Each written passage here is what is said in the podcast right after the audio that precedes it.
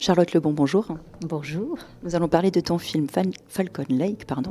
Et à la septième minute, intérieur jour, dans un encadrement de porte, on a à l'image, alors j'espère que c'est la bonne personne, Louise jouée par Karine Gontier-Inman.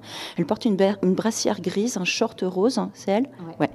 Euh, alors elle est négligemment adossée contre cet encadrement de porte dans un rayon de soleil et elle regarde passer euh, Chloé. Tout le monde se tait pendant ce bref moment. Et euh, juste, en fait, c'est un plan qui switch d'une seconde à l'autre. Euh, la seconde d'après, il va y avoir euh, Chloé qui disparaît dans un escalier. Chloé jouée par Sarah Monpetit. Et pendant ce temps de suspension, on entend le grésillement des insectes. Tout à fait. Euh, ben en fait, je, je crois que c'est sans doute probablement inspiré de. Je, je, sais que le regard que Karine pose sur Chloé à ce moment-là est vraiment 100% inspiré de, de, moments que j'ai vécu avec ma mère euh, quand j'étais adolescente, où euh, parfois j'étais un tout petit peu insolente et qu'en fait euh, les mots ne suffisaient plus et qu'ils faisaient juste me lancer des, des, regards comme ça avec des, lasers dans les yeux. Donc ça, c'était, je pense, vraiment 100% inspiré de ma propre vie. Et puis, euh, et puis euh, je pense que c'était, euh, oui, il y a, clairement, c'est un moment qui est un peu suspendu, en fait, où, mon personnage euh, féminin, Chloé, fait preuve d'une insolence folle devant la famille de Bastien qui vient d'arriver, qui vient tout juste d'arriver dans la maison, devant sa mère. En fait, elle en a rien à foutre. Et c'était aussi un peu pour montrer que, ben, que ce personnage ne sera pas facile d'accès, quoi. J'avais vraiment envie que, que lorsque Bastien la regarde, il se dise, ah oui, ça va, ça va pas être facile. On est vraiment face à un défi de, de taille. Et, euh, et, les cigales qu'on entend à ce moment-là sont juste là aussi pour venir un peu meubler le silence et meubler le malaise à ce moment-là. Et ce sont des cigales québécoises, puisque au début, quand j'ai commencé à faire le film et ben, quand j'ai commencé à faire le son sur le film, euh, on me proposait des cigales françaises et en fait, je, ne les connaissais pas et ça, m'irritait. Donc, euh, on a commencé à faire des recherches sur YouTube pour retrouver genre les bons sons de cigales. Et en fait, nous, on a une cigale qui ressemble un peu à une espèce de son électrique en fait qui monte comme ça et qui ensuite redescend tranquillement. Et, euh, et j'en ai mis plein dans le film à des moments vraiment très importants comme ça, qui me permettaient justement de pouvoir rythmer certaines choses. Et ça en fait partie. Et donc on a cette, enfin, voilà, cette apparition euh, à couper le souffle quelque part, à couper la parole, à couper le souffle euh, de ce personnage qui se meut dans cette pièce, que, qui focalise toute l'attention. Bah oui, en fait, c'est vraiment la première fois en fait que, que Chloé pose les yeux sur Bastien à ce moment-là du, du, voyage. Donc effectivement, il y a un côté un peu glaçant, quoi. À la 42e minute, alors, euh, extérieur soir pendant une fête, Bastien joué par Joseph Angel ou Engel? Engel. Engel, comme en Alsace. Euh, alors, il porte un t-shirt rayé noir et blanc à longue manche, et qui, mais qui sont retroussés néanmoins parce que ça fait plus cool. Il est en train de regarder sur un téléphone portable euh, une image. Alors, il y a un filtre sur euh, un visage de jeune femme, probablement en train de sucer une bite, hein, on va le dire comme ça. Ouais, mais vous, êtes, vous êtes complètement aveugle, c'est un chien. Bah oui, c'est un chien, mais c'est un vrai chien, on aurait dit un filtre. Bah non, ah non, non, c'est un vrai chien. Bah non, c'est en fait, c'est un truc animé. J'aurais ah. jamais pu. Je pensais que vous pensiez que j'avais mis une jeune fille. Ah, tu vois qu'on dit vous. Ah, mais euh, peut-être que. Ah oui, c'est vrai, peut-être qu'on dit vous. Mais je, je, tu sais quoi, je vais peut-être voyager entre les deux. Ça se peut que je dise retu à, à un certain moment. Euh, non, non, c'est un chien. C'est un chien. Euh, c'est un chien euh, qui suce une bite, effectivement, mais tout ça est un animé. C'est pas vrai. C'est pas des vrais, c'est pas des vrais humains ni un vrai chien, évidemment. Je ne voudrais pas montrer ça à l'écran. Et je pense que j'aurais pas eu le droit, de toute façon. C'est fugace en même temps. Mais alors, ce qui est dit par-dessus cette image fugace, c'est quelqu'un hors champ qui euh, commente J'avais jamais vu ça, c'est vraiment intéressant. Oui, tout à fait. C'est le personnage de Oliver euh, qui dit ça. J'avais jamais vu ça. C'est super intéressant. Peut-être que tu pourrais me l'envoyer juste pour euh, research purposes. Oui, c'est. En fait, j'aimais bien l'idée de. En fait, moi, j'ai quand même évolué avec plein de plein de garçons quand j'étais adolescente et en fait c'était ce genre de, blagues qui fusaient et puis et puis il y avait évidemment des vidéos comme ça qui traînaient et puis on en faisait des blagues constamment et il y avait quelque chose d'un peu un peu décomplexé comme ça du sexe mais qui à la fois quand t'es pas habitué est un peu intimidant je crois et, euh, et, quand Bastien, justement, à ce moment-là, prend le téléphone, il le regarde, c'est aussi un peu pour montrer qu'en fait, il n'est pas, il est pas si jeune, quoi. Il en a vu d'autres et il s'en fiche. Mm. Et qu'il est capable de regarder ça, alors que le personnage de Chloé lui dit Non, non, non, vas-y, regarde pas, c'est dégueulasse. Lui, il est Non, non, non, je m'en fous. Et il regarde et il n'est pas du tout impressionné. C'est un peu sa façon de, de, de, prendre sa place au sein, au sein de ce groupe-là, quoi, de, de vieux. Ouais, ils ont 16-17 ans. Lui, il en a à peine 14. Il les a pas tout à fait. Donc, euh... ouais, ils ont 16. Je pense qu'eux, ils ont en, en, 16 et 10, 20. Tu vois, ils, ont, ils sont dans, cette, dans ce groupe d'âge-là. Et, et, lui, c'est un, un, petit puceau.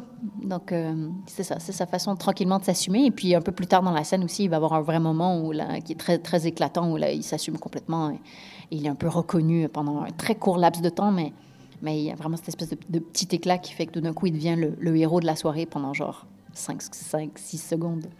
Mm. Il y a ce t-shirt, euh, enfin ce, t-shirt à manches longues qui est important. Cette marinière, euh, oui, là pour le coup, c'était vraiment un, très gros euh, clin d'œil à la BD de Bastien Vives parce qu'il y, y, a cette scène. Le, c'est quand même, le film est quand même très très librement inspiré de la BD. Une sœur. Une sœur de Bastien Vives. et il y a cette scène où justement elle l'habille avant d'aller à une fête et elle lui met, elle lui met une marinière. Et c'est vrai qu'il y avait un côté un peu je je sais pas si c'est vraiment cool de lui mettre une marinière, donc on sait pas si elle se fout de sa gueule ou, si c'est vraiment stylé, mais je sais pas, il y avait cette espèce de, flou, moi, qui me plaisait bien. Et ça me faisait rire de le voir danser en marinière. En fait, c'est vrai que c'est un truc de touriste un peu. Ça lui va bien quand même. Et autre clin d'œil, euh, il s'appelle Bastien. Il s'appelle Bastien, mais c'est pas à cause de Bastien Vives. C'est euh, à cause de. Ben, c'est grâce à, à l'histoire sans fin, euh, puisque c'est un de mes films préférés. Euh, et, en fait, le personnage principal, celui qui, ouvre le livre, euh, s'appelle Bastien. Et à la fin, il y a l'impératrice qui dit Bastien, dis mon nom, Bastien. Et du coup, c'est un prénom qui est tout le temps, voilà, resté dans ma tête. Et, et c'est pour ça que je voulais appeler mon personnage principal Bastien. Ah ben voilà, c'est d'une pierre deux coups, c'est parfait. À la 70e minute, euh, extérieur nuit au bord de l'eau, un plan serré sur Bastien qui se frotte les yeux en entendant les pas de Chloé qui revient avec des boissons. Il vient d'acquiescer à une question et euh, cet acquiescement est une petite trahison, je ne sais pas si on dira pourquoi ou pas. Euh, il porte un suite blanc et la lumière qui se reflète sur lui est entre le jaune et le vert et là encore il y a le bruit des insectes. Oui, donc ça c'est la scène sur, sur le quai avec Oliver, c'est ça? Euh, Oui, euh, oui, là, ça, à ce moment-là, le son était très très important justement parce qu'il y a une question qui va, qui va être posée. En fait, c'est juste après. C'est juste après. Euh, et, et ça, c'était la dernière scène qu'on a tournée, je me rappelle. C'est la dernière scène du film qu'on a tournée.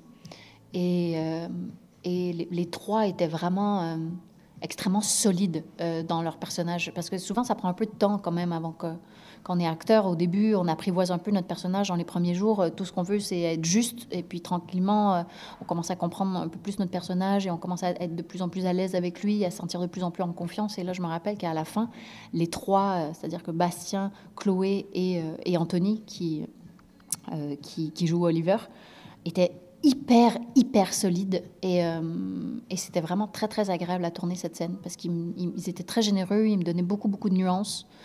Euh, et puis j'avoue que qu'il y a un petit moment, justement, juste avant que, Chloé revienne, euh, Bastien commet l'irréparable. Et, euh, et, il le fait par un petit acquiescement de tête. C'est juste ça. Et ça, j'avoue que j'ai dû faire plusieurs prises pour pouvoir arriver à, le, parfait acquiescement, parce qu'il le fait après un, certain nombre de, secondes. C'est-à-dire qu'on lui pose une question et, il laisse planer le doute, et en fait, on se demande qu'est-ce qu'il va répondre, qu'est-ce qu'il va répondre, qu'est-ce qu'il va répondre, et il répond par un, ce petit acquiescement. Et voilà, c'est un truc qui, qui, va, qui va le détruire, quoi. C'est aussi le, là le moment où moi le hasard m'a arrêté, il se frotte les yeux, il regrette, il a l'air de regretter immédiatement ce qu'il a fait. C'est exactement la direction que j'avais donnée. Je dis tu, tu, tu, tu, dis ça et immédiatement tu regrettes. Et en fait, euh, il fait ça à plusieurs reprises. En fait, il, il se gratte pas les yeux, il se gratte le nez. Euh, il le fait à, je pense, trois reprises dans le film. Euh, il y a un moment où il dit qu'il il, il regarde Chloé qui a les cheveux noirs, il la regarde dans les yeux, il dit moi je préfère les blondes, et il se gratte le nez à ce moment-là. Ensuite, euh, il y a un autre moment où, Chloé reçoit, un, ça c'est à la fin du film d'ailleurs, Chloé reçoit un texto euh, qui euh, en fait le met face à, ce qu'il a dit, il le met face à un mensonge, et à ce moment-là il se gratte le nez, et ensuite la scène dont vous venez de parler, il se gratte le nez à ce moment-là, donc, et puis en fait je, ne lui ai jamais donné cette indication de se gratter le nez, mais dans le langage corporel ça veut dire comment lorsqu'on se gratte le nez. C'est intéressant. Ah bon? Non. Dit-on en se grattant les. À la 91e minute, c'est un plan depuis une voiture en marche sur les frondaisons des arbres et le ciel, et il y a euh, euh, un accompagnement vocal. Euh, musical vocal. Oui, musical vocal, oui, tout à fait. je pense que ce, thème musical final a été extrêmement long à trouver parce que je voulais trouver quelque chose. C'est la fin du film et et, en fait, c'est une fin que je voulais vraiment très, très euh, mélancolique. En fait, je la voulais pas trop triste, mais je la voulais pas évidemment trop joyeuse non plus. Euh, donc, c'était essayer de trouver quelque chose qui soit un peu entre les deux, c'est-à-dire c'était quelque chose de, de, puissant avec un fond épique, mais aussi de lumineux. Et, et, en fait, c'est quelque chose qui est très très dur à trouver, surtout quand on n'est pas musical comme moi. Et j'avais juste des mots pour essayer de décrire ce que je souhaitais, et j'avais juste des mots pour essayer de décrire les émotions que j'avais envie de vivre à ce moment-là. Donc j'ai eu la chance de travailler avec euh, deux compositeurs euh, différents, mais, pour la fin, pour le thème de fin, c'est un compositeur qui s'appelle Willem Brendel, qui a 25 ans, qui vit, euh, au Québec et qui est le, frère du chef opérateur du film. Et, et en fait, je, je, me rappelle, après avoir vraiment longuement bataillé avec mon autre compositrice, on n'arrivait pas à trouver ce truc-là ensemble. j'ai demandé à Will, je lui ai dit, est-ce que tu penses que tu pourrais juste me faire une proposition? Parce que vraiment, je, ne sais plus quoi faire. Euh, et, en fait, il m'a dit, il m'a demandé oui, il m'a dit envoie-moi des références. Donc je lui ai envoyé une référence qui était une référence de Agnès Obel. Et je lui ai dit voici les émotions que j'ai envie de vivre. Et, euh, et en fait, il m'a composé un truc. Et c'était le, thème qui est dans le film aujourd'hui. Donc, euh, donc voilà. Et ce plan sur euh, les arbres, sur le ciel, la nature est très importante aussi. Les impressions qu'elle provoque euh, et euh, comment les, jeunes corps s'inscrivent, enfin, parce qu'on suit essentiellement les adolescents, même si les adultes sont là, mais elle est très très présente aussi et enveloppante, gentiment ou pas. Mm. Oui, ben, en fait, c'est justement, je pense qu'il y a un truc, euh, moi, qui m'a toujours plu dans les paysages québécois, et, c'est pour ça que je trouve que ça, il s'y prêtait vraiment parfaitement pour le récit que j'avais envie de raconter, parce que ben, déjà, dans la BD, il n'y a pas de fantôme, en fait, il n'y a pas, y a pas ce, truc d'étrangeté du tout, donc... Euh, euh, je trouvais que nos paysages au Québec ont quelque chose d'ambivalent qui, moi, me plaît beaucoup, c'est-à-dire qu'ils sont justement à la fois très beaux, très doux, très enveloppants, euh, très généreux, mais ils sont aussi un peu intimidants, ils peuvent être un, peu aussi effrayants. Euh, les eaux des lacs sont noires, euh, on ne sait jamais exactement ce qu'il y a au fond de nos lacs. comme l'eau est douce, elle nous enveloppe différemment aussi. C'est pas c'est pas la même chose que que la mer en fait qui est fraîche, qui est éclatante, qui est salée, qui nous fait flotter. C'est pas du tout la même chose. Et et je trouvais, je trouvais vraiment que notre nature, elle était, elle était vraiment euh, parfaite pour pouvoir porter justement cette espèce d'ambiance euh, étrange tout au long du film qui vient soutenir euh, tout le récit. Donc voilà, je l'aime, je l'aime notre nature. On a parlé du film en laissant jouer le hasard. Du coup, évidemment, il y a plein de choses qui ont été laissées de côté. Est-ce que tu vous voudrais dire autre chose?